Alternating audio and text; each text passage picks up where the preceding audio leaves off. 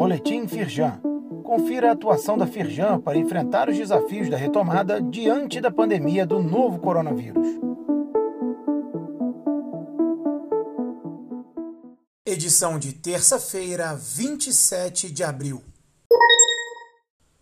Prazo para fazer a adesão ao Programa de Parcelamento de Créditos de ICMS do Governo do Rio termina em 29 de abril. A medida dá aos contribuintes a oportunidade de quitar dívidas com descontos de juros e multas que variam entre 30% e 90% do valor devido, de acordo com o prazo de parcelamento escolhido, à vista ou em até 60 meses.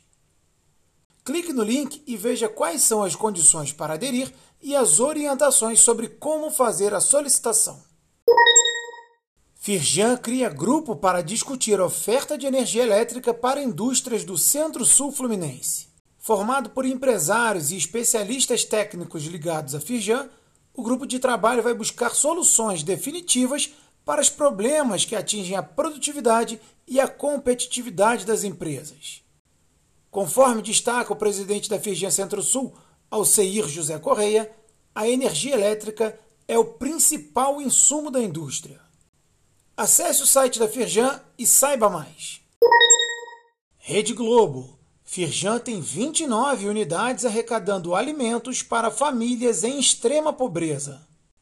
Reportagem dá destaque ao SESI Cidadania contra a Fome, campanha que tem o objetivo de ajudar famílias que vivem em situação de fome e pobreza extrema no estado do Rio de Janeiro. As doações também podem ser feitas em dinheiro e o valor será revertido em cestas básicas.